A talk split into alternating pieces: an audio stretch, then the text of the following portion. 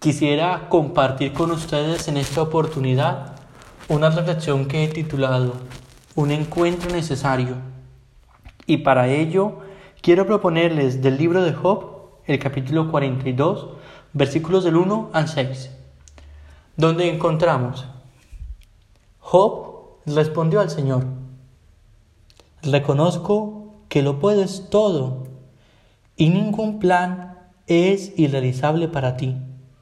Tú has dicho, ¿quién es ese que empaña mis designios con palabras sin sentido? Es cierto, hablé sin entender de maravillas que superan mi comprensión. Tú has dicho, escúchame que voy a hablar, voy a interrogarte y tú responderás.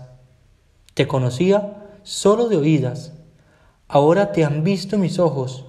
Por eso me retrato y me arrepiento, echándome polvo y ceniza. Claramente el libro de Job termina con una bella oración, una bella síntesis. Es verdad, solo te conocía de oídas, pero ahora te he visto. Pues sí, ver a Dios encontrarse con Jesús es el verdadero encuentro necesario. Pero ¿cómo hacerlo? ¿Cómo encontrarnos con Jesús? ¿Cómo relacionarnos con Dios? ¿Cómo vivir según el Espíritu? Pues el camino es la oración. La oración es el encuentro íntimo del hombre con Dios. Es el trato de amor con Dios que nos permite relacionarnos, que nos permite adentrarnos en su plan de salvación, que nos permite decirle sí, un sí desde el corazón. ¿Cuánto oramos nosotros? ¿Cuánto tiempo dedicamos para la oración? San Juan Eudes, un gran místico del siglo XVII, nos dice que la vida del hombre, que todas sus actitudes, que todo su afán, que todo su devenir en la vida debe ser una continua oración. Es decir, nuestra vida siempre debe ser una continua relación con Dios. Debe ser un continuo encuentro con Dios para encontrarlo en el que sufre, para encontrarlo en el necesitado, para encontrarlo en aquella persona que clama a nuestra puerta, que clama a nuestro corazón. Hoy más que nunca, en medio de las realidades sociales, humanas y culturales, es necesario orar con los ojos, con los oídos y con el corazón. Con los ojos para ver las necesidades del otro, porque en ese otro Dios está.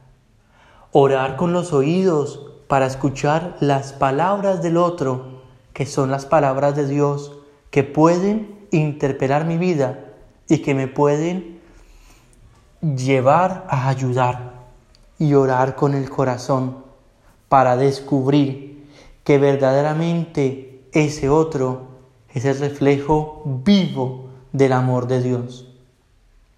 Nosotros debemos descubrir con nuestra vida, debemos permitir que Dios sea Dios en nosotros, en medio de nuestras luces y sombras, es verdad, antes te conocía de oídas y me retracto por mis sombras, pero hoy doy gracias porque aún en mis luces y sombras tú has actuado con brazo extendido y mano poderosa.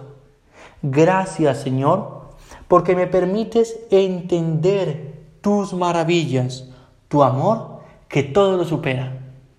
Así pues, la invitación de hoy es a orar con insistencia, a orar siempre y en todo lugar. Hoy más que nunca es necesario despertar la cultura de la oración, la cultura del trato de amor con Dios, para que todo lo que digamos, pensemos y actuemos sea siempre el reflejo del encuentro e intimidad con Dios. El verdadero cristiano es el que vive su vida de oración. No vive por parcelas de tiempo orando, sino que su vida es un continuo encuentro, una continua intimidad, una continua relación con Dios. El corazón del cristiano se configura con el corazón de Dios cuando ora.